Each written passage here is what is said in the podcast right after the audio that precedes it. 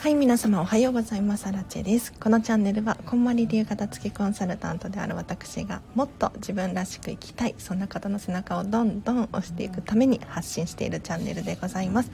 平日の朝はライブ配信をしております。お片付けのお悩み質問に答えたりとか1日1個課題を出しておりますのでこのチャンネルを聞き続けるとなんとなんとお部屋がすっきりして理想の暮らしがぐぐっと近づくそんな内容になっておりますのでぜひ今日もお聴きいただければなと思います。もう最近はですね物理的なもののお片付け以外にもなんとビジネスの情報のお片付けだったりとかも勉強しているのでもう本当に人生がねどんどん良くなっていくそんな情報をね発信できると思いますのでぜひ今日も期待していただければなと思います。ちなみに非物理的なもののお片付けでいうと何があるのかっていうと、まあ、情報のお片付けですよね。もう毎日毎日スマホだったりテレビだったりいっぱい情報があるんですけれどこれを整理することだったりとか人間関係もそうかもしれないですよね。なんとなく付き合ってる人だったりとか。ね。あとは時間の使い方ですね。うん。本当はやりたいことがあるのにそっちがおろそかになってそうではないなんとなくの時間が増えちゃってるだったりとか、まあ、こういう非物理的なものもお片付けすると人生がより良くなってきますよね。今それ勉強中なんですよ。はい。このチャンネルもねどんどんレベルが上がってますね。はい。嬉しいです。でもし私にね聞きたいことがある方いらっしゃったらコメント欄でどんどんもう遠慮なくね教えてください。今日は10時10分くらいまでを予定しているので全然まだまだ質問答えられます。はいぜひねこんまりコンサルタントに話を聞いてもらうチャンスって本当にないと思うのでぜひね気軽に聞いてほしいなと思います。で随時レター募集しておりますので匿名で送りたいとか長文で聞きたいことがあるっていう方はそちらもうまく活用していただければなと思います。でちょっとまだね質問がなさそうなので、まあ、質問って難しいですよね。なので質問じゃなくても今日はこれを片付けますとか昨日はこれこれやりましたよとかっていうふうに伝えていただくと私もヒントを出しやすいので是非ねちょっと何かやってることがあるという宣言だったりとかしていただければなと思います。でもちろんお片付けに関係しないお話でも大丈夫です。はい。あゆるりさんおはようございます。今日もありがとうございます。ちなみにちょっとまだ質問がなさそうなので話したいことがあるんですけれど私アラチはですね昨日こんまりコンサル仲間のハウスツアーに参加してきました。でハウスツアーって一体何のことって思うかもしれないんですけれどただお家に遊びに行くわけではありません。ちゃんとお金を払ってサービスとしてお友達なんだけれどもう本当にしっかりと提供してもらいました。うん情報を。で何かっていうとハウスツアー。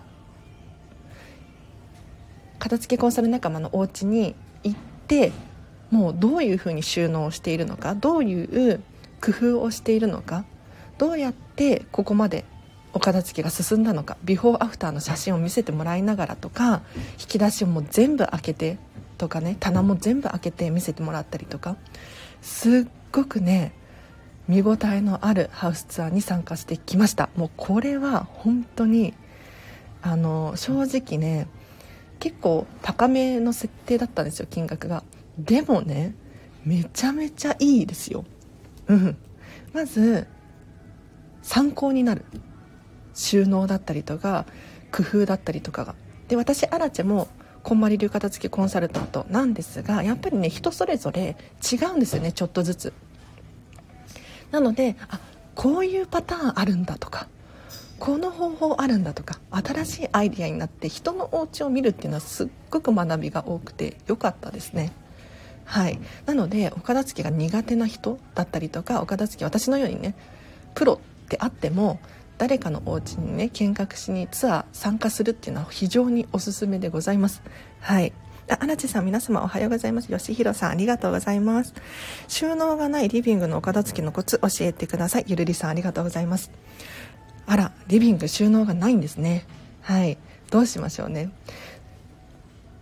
これはでもゆるりさんの中に正解があるので私がこれから言うことはもうヒントでしかないというかって思っていただければなと思うんですがまずはそのリビングのお片付けをやっぱり完璧に終わらせることですね何よりうん。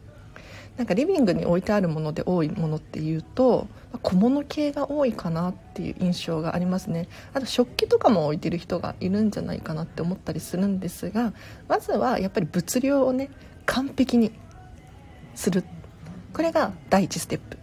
でさらに言うとリビングで使いたいものは何なのか。これですよね。リビングにどうしても置いておきたいもの。これを見極める。のが非常に大切です。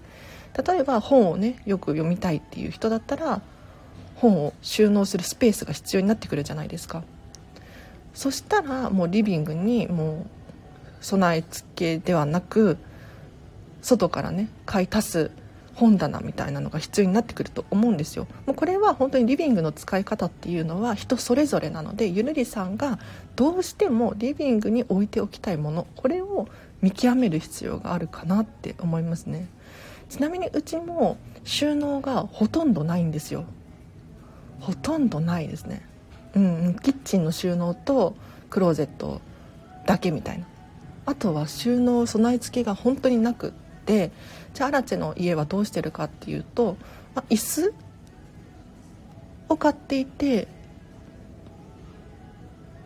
その椅子がスツールっていうのかな。ちょっと中に収納ができる椅子にしていてそれを、ま、リビングに置いてちょっとしたものなんだろうなお手紙書きたいなっていう時の、ま、文房具系だったりとか小物系とかちょちょっと入れちゃってますね。はい。なのでまあいろんな工夫っていうのは想像できるんですけれどやっぱりねゆるりさんの中にある正解をどんどん導いていってほしいなと思います。うん。なんか収納って本当にお家によってそれぞれなのでリビングに置いておきたいと思ってたけれど実は違う場所でも良かったパターンがある可能性があるのでちょっとそういうのも検討してみるといいかもしれないです。あテープさんおはようございます。ファミリークローゼットお片付けしてます。テープさんやったすごい。なんかファミリークローゼットっていうと結構大きめのを想像するんですけれどなんかね家族全員のが入るやつですよね。ちなみに昨日クジラハウスツアーに行ってきたんですよ。クジラ 何言ってんのって思うかもしれないですけどクジラさんっていうあだ名のねニックネームの片付けコンサルさんがいらっしゃってその方のお家にツアーしてきたんですけれどクジラさんのお家も結構ね広くってクローゼットがもうウォークインクローゼットで家族全員分が入ってるっていう感じでしたね。でもそこはさすがに片付けコンサルタントなので完璧に綺麗に整理されていて本当に美しかったです。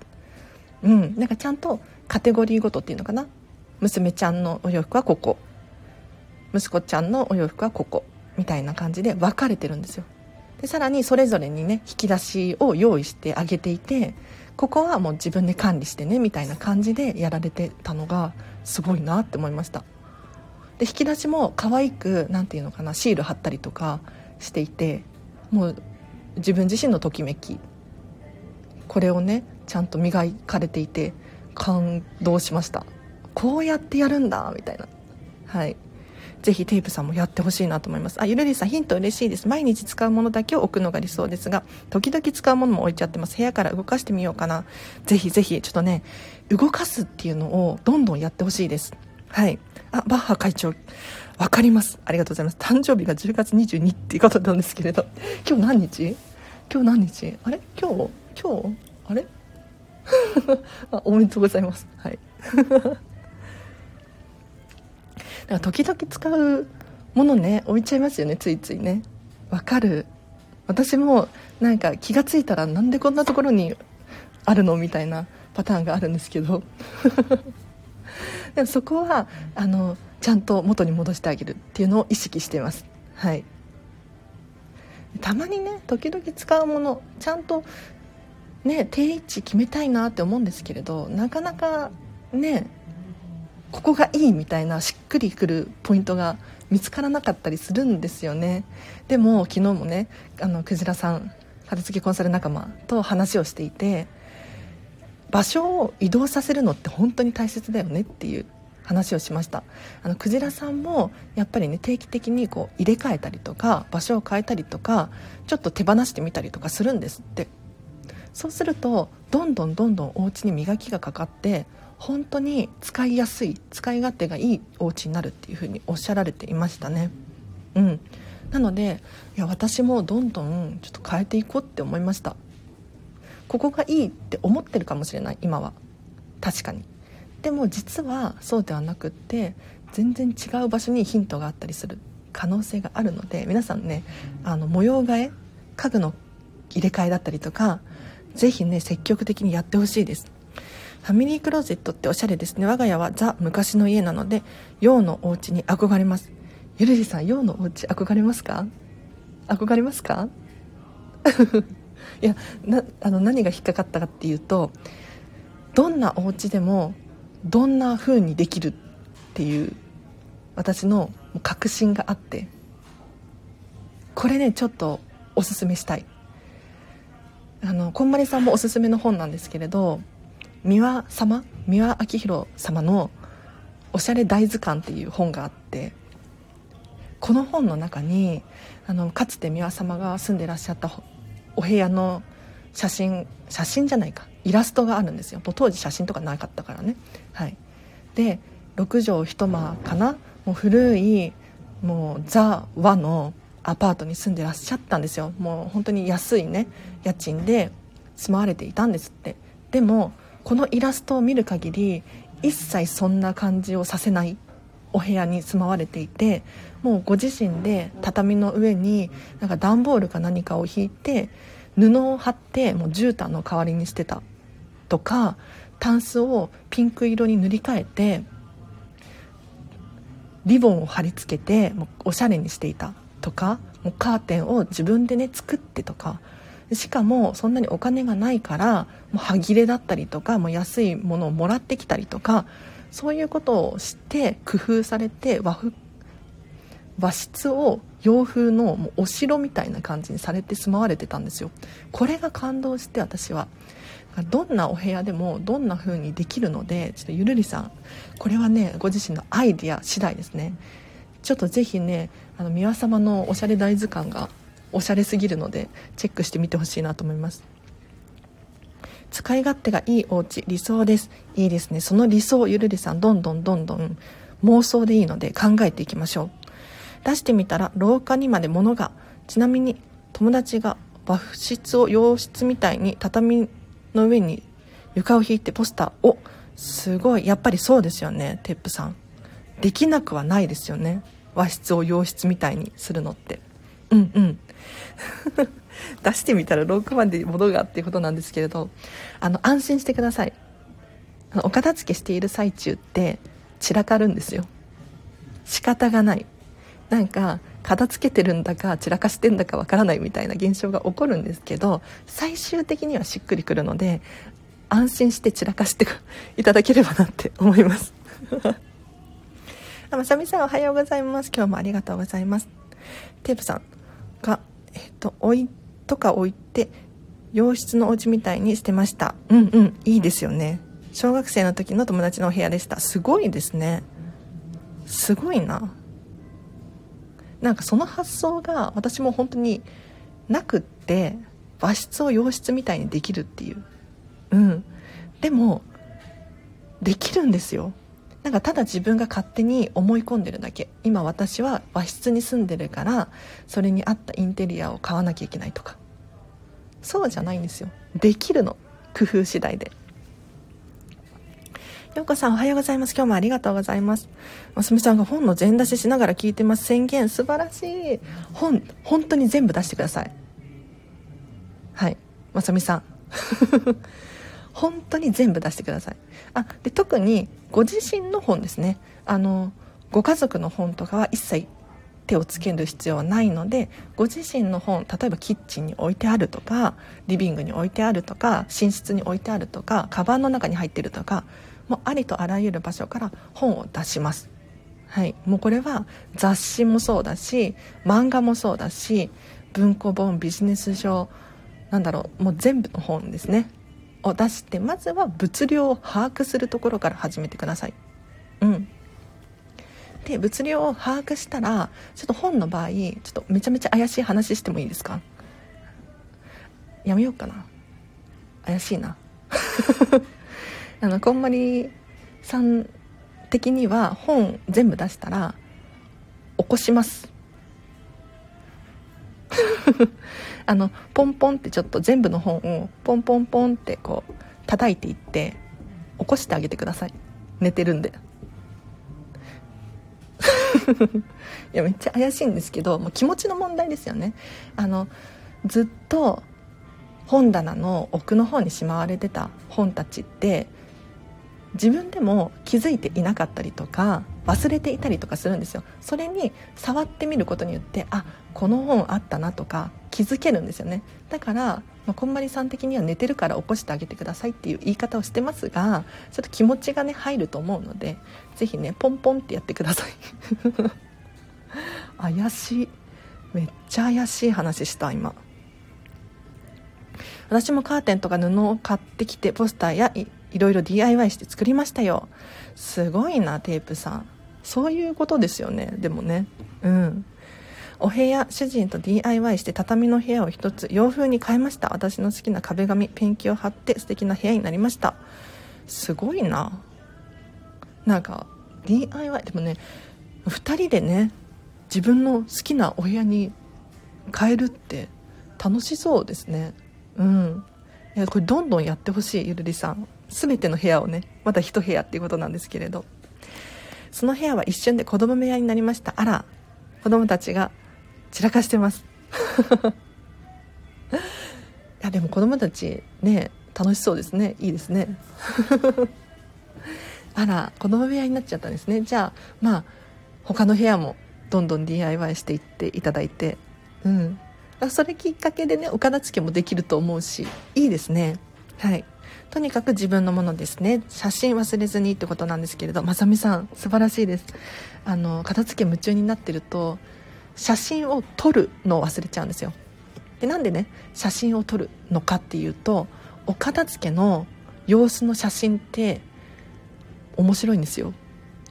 もう自分がね片付け終わった後ってもう振り返ることができなくなってしまうので過去の自分はこんな部屋に住んでた。でも今はこうである。っていうのが自信につながるのでぜひねまだ皆さん間に合いますのであの写真撮ってください。うん。お部屋の写真収納の写真全部ですね引き出しを開けてとかやってみてほしいなと思います。人がやっている素敵なことって刺激されますよね。ゆるりさん本当にそう。本当にそうですよね。めっちゃわかる。いや真似したくなりますよね。特になんか憧れてる人とかね。私の場合こんまりさんとかかな？ね他の片付けコンサル仲間とかもやっぱり真似したくなっちゃいますよね。はい。是非ねあの皆さんは私を真似してもらったりとか。いやわかんない。私が素敵かどうかっていうのはわからないけれど。はい。是非そういう人探してほしいなと思います。あまさみさんが起こします。ポンポンですよね。ってことで。はい、もしかしたらこんまりさんね結構ネットフリックスだったりとか、まあ、いろんなところでね動画出してたりとかするので本を起こすっていう情報を知ってる方いるかもしれないんですけれどちょっと触ってみることによってなんか気づきがあったりとかするのでぜひポンポンしてあげてください。あさとみさんなるほどっていうことでありがとうございますコメント。なるほど嬉しい。なんかこのチャンネルはあの実はねこうやってコメントしてくださる方結構いるんですけれど聞き戦っていうのかな聞いてるだけの人の方が圧倒的に多いんですね。うん。でももうその人たち本当に私いつも感謝しているんですけれどこのチャンネルなんとね3万回再生いったんですよ。総再生回数が。めちゃめちゃ嬉しい。本当にありがとうございます。もう皆さんのお片付けのパワーっていうのかな。それが集まってこれだけね聞かれているわけで本当に嬉しいですね。大感謝はい。もうコメントも本当に嬉しい。全部読んでるしレターも全部読んでます。でもちろんあの全部が全部返せてるわけじゃないんですけれど本当に愛を込めてねいいね押してますから。はい。刺激って大事。ここもだし頑張れますよね。ねここの仲間が本当に素敵でもういい人しかいないと私断言してるんですけれど。なんかお片付けって1人じゃ頑張れなかったりしません？なんか後回しにしたいなとか今度でいいかなとか誰も見てないしなみたいな。でもここで今日は本やりますとかね宣言してくださるじゃないですか。そうすると私アラチももう頑張れって本当にパワーを送ってるし皆さんが見てるから目があるから。なんかカフェとかに行くと仕事はかどりません？本読んだりするのをはかどったりしますよね。で多分それって人の目があるからだと思っていて、うん、隣の人も仕事してるし。ね。これがお家だったらちょっと、ね、漫画読みたいなテレビ見たいなって気が散っちゃうかもしれないんだけれど。でもここでお片付けやりますみたいなね。やってますみたいに言っていただくと私も頑張ろうって思う人もいるし。いいですよね。物を擬人化して接するの大切ですね。そうそう。吉弘さん。ちょっとこれねかなり上級編なんですけれど伝わってますか？なんか物が、まあ、生きてるとまではいかないけれど何て言うのかな。まあ家にいるわけだから一緒の家に住んでるわけだからなんか粗末にねこう扱わずに丁寧に扱ってほしいわけですよ。で本がね寝てるっていうこんまりさんの表現がすごく、まあ、可愛いというか面白いんですけれどなんか物も奥の方にしまってるとやっぱり埃っぽくなってくるし黄ばんできたりとかカビてきたりとかするんじゃないかなって思うんです。でもその状態って物が嬉しくないですよね。心地よくないですよね。だから定期的にこう入れ替えたりとかこんまりさんみたいにねちょっと触ってみて 何て言うのかな起こすっていう風に表現してるんですけれど目覚めさせてあげるっていうのかな。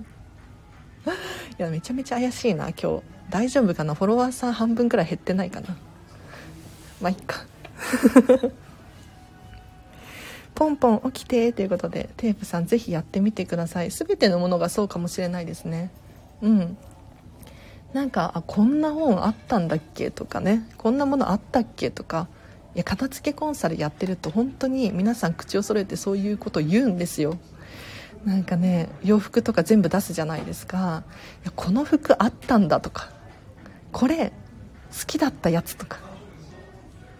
これがあるなら着て着てたのにみたいな。いや着てよっていう。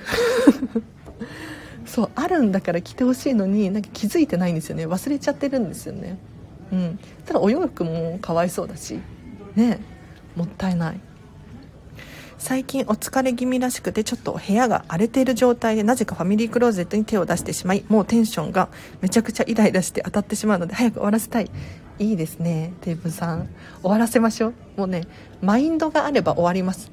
うん。そのね早く終わらせたいっていうやる気さえあれば大丈夫です。うん。終わります。あ素敵な考え方にときめきます。さとみさんありがとう。ときめき。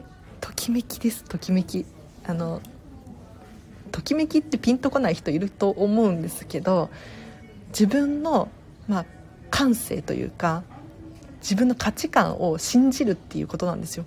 うん、人それぞれですこれはあくまでアラチェのときめきだしあくまであなたのときめきなんですよね。なので人はとにかく無視して、うん、周りの情報とかねいっぱい入ってくるかもしれないんだけれどそうじゃなくってときめきですよね。自分のときめき。うん。で私が喋っている、ね、情報にときめいてくださってる方もいるわけだから安心してこうどんどん自分らしさを出してほしいなと思います。うん。世界は広いからね。私がこうやって喋ってる情報がピンとこない人もいるんですよ。いる。知ってる。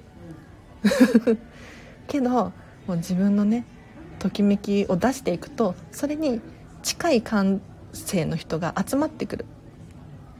だからここのチャンネルってもう本当に安心安全な場所だしいい人しかいないってね私は宣言断言してるんですよ。あちなみにテープさんもっと簡単なところから手を出したらいいかもしれないです。はい。いやわかんないけど。もしかしたらクローゼットが簡単かもしれないけれど何ていうのかなお片付けのモチベーションを維持させるためにはやっぱりね難しいところから手をつけちゃうとできなかったとか難しいとかネガティブな感情になりがちなので簡単なところ例えばなんだろうな。今日はで電気系のやつをやるとかコード類やってみるとか取説やってみるとか。分かんないけど。ぜひぜひ簡単なところからやっていくといいかもしれない。ということであ時間が結構経ってるので今日の課題を出そうと思います。はい。1日1個ね課題出してるんですよ。でこの課題をやることによってさらに自分のときめき感度が磨かれたりとかお部屋がねすっきりし始めたりとか理想の暮らしがどんどん近づいてくる。お片付け終わらせた後がスタートですからね皆さん。よく考えてください。はい。お片付けが終わってから終わってからが本当に自分らしい生活っていうのかな。ここが始まるのでこれが早く近づいた方がいいじゃないですか。なのでぜひね課題出したらやってほしいんですよ。うん。自分の服ではないので子供のときめきまでわからない。やる場所を失敗。おサイズより上の子供の服。なるほどね。家族がいるとね難しいですよね。本当にね。これが終わったら簡単なところから始めます。そうそうそう。簡単なところから始めてください。はい。で今日の課題ね。今日の課題はこれです。てれん。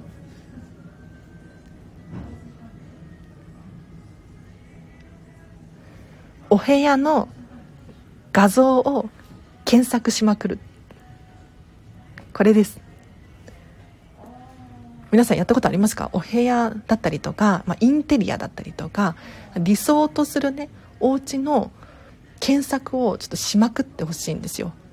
ちょっともしかしたら時間かかっちゃうかもしれないんですけれどぜひねどんどん積極的にやってください。はい。でこれはま雑誌本を見てもいいですしなんだろう人のお家をちょっとね見せてもらえるなら見せてもらってもいいと思うんですけれどあのなんでこの課題を出してるのかっていうと結構自分がどんな家に住みたいのかっていうのを分かってない人が多いんですよね。なんとなく片付けをしたい。なんとなくすっきりさせたい。で私聞くんですよ。じゃあどんなお部屋に住みたいんですか？ねどうですか？いかがですか？皆さんどんなお部屋に住みたいですか？でこれってじゃあなんで想像するのが難しいのかっていうと自分の中にこう知識がなかったりとか、まあ、映像が浮かばないからっていう場合が多いんです。だからまずはたくさんたくさんお部屋の画像を検索してこれのこの部分いいな。このお部屋のこれお家に転用できないかな。うちに転用できないかな。これをどんどんどんどん探していってほしいなと思います。はい。あまさみさんがウィリアム・モリスさんの名言お願いします。あじゃあ最後じゃあこれで締めくくりましょうか。ねもう時間もあれなので。はい。皆さんウィリアム・モリスさんご存知かしら？あのあロックさんこんにちは。今日のそう課題はもう一度繰り返しますけどお部屋の画像を検索するです。もう検索しまくってください。もう自分自身に知識がなかったりとかイメージが浮かばなかったりとかするとお片付けのモチベーションとか何のためにお片付けをしてるのかっていうゴールが見つからなくなっちゃうのでまずは理想とするお部屋の写真をとにかく見て見て見まくる。これです。はい。漠然としてるのでよかったってことなんですけどさとみさんそうなんですよ。もっと具体的に詳細を考えましょう。お部屋の理想ですね。うん。これは制限なく考えてもらって大丈夫です。例えばアラチェの場合だとまあディズニーシーに住みたいホテルミラコスタに住みたいみたいな。うんハリー・ポッターのホグワーツ城みたいなお部屋に住みたいとか。もうねどんな妄想でもいいですよ。はい。ちょっと画像検索してみてください。で今日のねあのウィリアム・モリスさんの名言で終わりにしたいんですけれど私今日もあの背景壁紙をウィリアム・モリスさんの花柄にしているんですがこの方はですね家具だったりとか壁紙とかをデザインされていた方でもう1800年代後半くらいに生きてた人なんですよ。でこの方がねもう本当にすごい名言を残していて。私も昨日知ったんですよ。この方の花柄好きだったんですけれど昨日そんな名言があるの？みたいな私にぴったりじゃんとかって思った名言があってちょっと紹介させていただきます。で何かっていうと役に立たないもの美しくないものを部屋に置いてはならないっていう名言があります。もうねこのウィリアム・モリスさんっていうのは1800年代に生まれてもうちょうど産業革命が起こって物がねどんどんどんどん増えていく時代っていうのを経験しているんですよ。でその大量生産大量消費っていうのに疑問を感じながら生きていたんですよね。でそこで自分自身に何ができるかっていうともう手の込んだ美しいものを作る。家具だったりとか壁紙だったりとかをもう徹底的にこだわって作っていた方なんですよ。で手作りっていうのに本当にこだわってた方なんですね。だからこそこの役に立たないものと美しくないものを部屋に置いてはならないっていう名言が出たと思うんですけれど今ね今もそうですよね。こう大量消費大量生産になっていて本当に美しいものって何なんだろうかと。うん。ちょっとねこれ皆さん私もね本当にこう心にぐさっと刺さった名言だったのでちょっと頭の中に入れておいていただければなと思います。で今日の課題はお部屋の画像を検索するっていう課題でした。はい。ではちょうどお時間なのでうんすごい名言ですね。モリスさんに怒られちゃいますね。テーブさんそうそう。すごいあの強い言葉だなって思って。役に立たないものと美しくないものって何のことを指して言ってるんだろうっていう。ね怖いよね、うん、もちろんこれはあくまでそういうふうに言ってるっていうだけだと思うんですけどね。うん。刺さりますよね。あ素敵ってことでちょっとみさんもありがとうございます。はい。ちょっと皆さんも心にねちょっと響かせていただいて。はい。では今日はここまでにします。では皆様今日の後半もですね、ときめく一日を過ごしてください。あらちでした。バイバイ。あ、明日、そっか。今日金曜日だから土日挟んで次は月曜日ですね。平日のライブ配信してるのでまた聞きに来てください。では、あらちでした。バイバイ。ありがとうございます。